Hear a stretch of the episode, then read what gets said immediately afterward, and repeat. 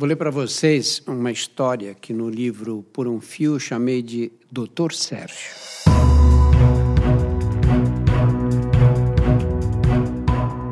Olá, eu sou Drauzio Varela e aqui você vai ouvir outras histórias.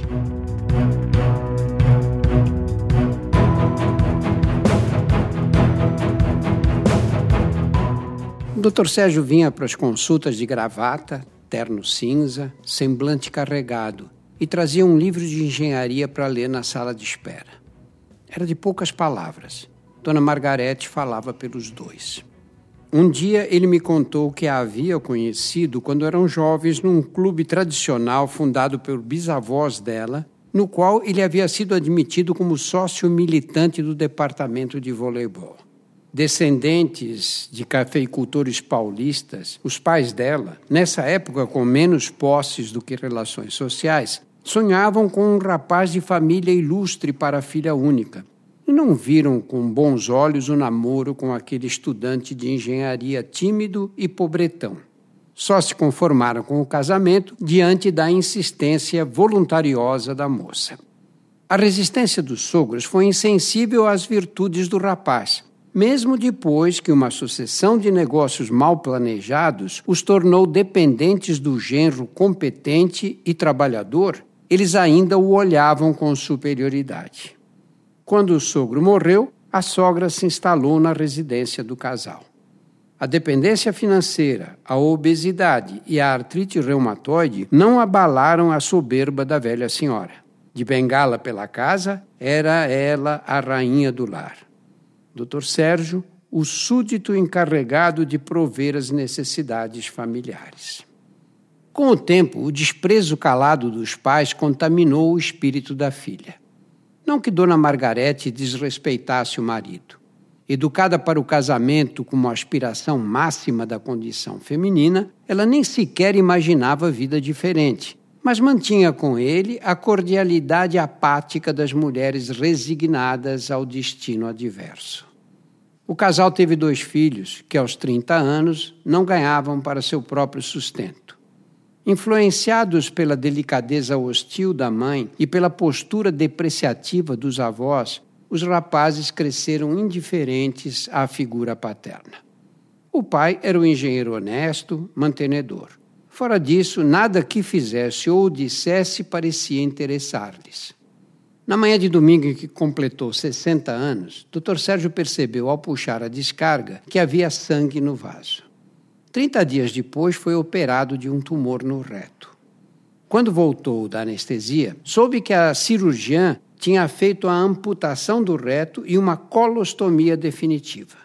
Passaria o resto da vida com o intestino exteriorizado num orifício aberto na parede abdominal. Recebeu a notícia em silêncio absoluto. Pediu apenas que proibissem visitas. Recatado, Cuidadoso com o corpo desde criança, no primeiro instante pensou seriamente em dar cabo de tudo. Mas não o fez. A profissão o havia acostumado à racionalidade. Na primeira consulta, apertou-me a mão com timidez. Seu rosto era a imagem da depressão. Nem bem começou a contar a história da enfermidade, transferiu de bom grado a incumbência à esposa, que o havia interrompido por um pormenor irrelevante. Dona Margarete não se fez de rogada, assumindo a responsabilidade do relato em seus mínimos detalhes. Enquanto falava, o olhar do marido fugia seguidamente na direção da janela. Seis meses depois, numa consulta marcada em nome dele, a esposa veio sozinha. Esperava de mim alguma providência urgente. A família não aguentava mais seu estado depressivo com medo de um desatino, tinham até escondido as facas grandes da cozinha. Contou que logo após da operação, Dr. Sérgio havia pedido para dormir sozinho no quarto em cima da garagem. Não queria incomodar ninguém nas noites de insônia. Em seguida, solicitou a aposentadoria como livre docente na universidade e transferiu as atividades profissionais do escritório para o mesmo quarto dos fundos, onde passava os dias debruçado sobre livros técnicos e projetos de grandes estruturas, sua especialidade. Não saía nem recebia visitas. Parou até de descer para as refeições com a família. Acompanhei durante anos a evolução de Dr. Sérgio chegando ao consultório de terno cinza, com a esposa de cabelo armado, pronta para interrompê-lo e discordar de qualquer observação mais otimista que ele ousasse fazer a respeito da própria saúde. Diz que está bem aqui para o senhor. Em casa é o dia inteiro mudo, entre quatro paredes. Alguém consegue sarar assim?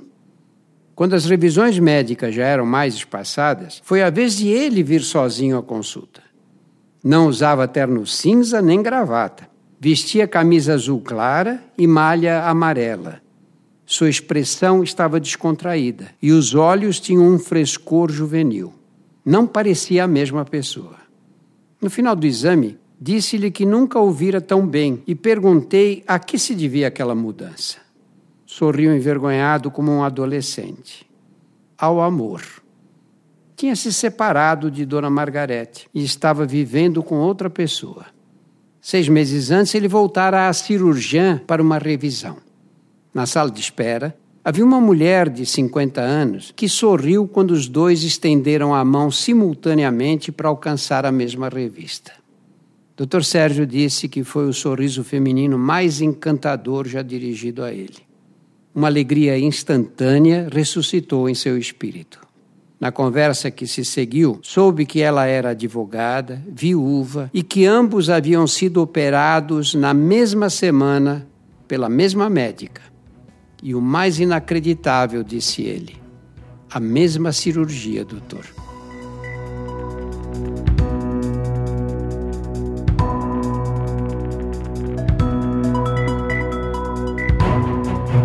Semanalmente estarei aqui para contar outras histórias.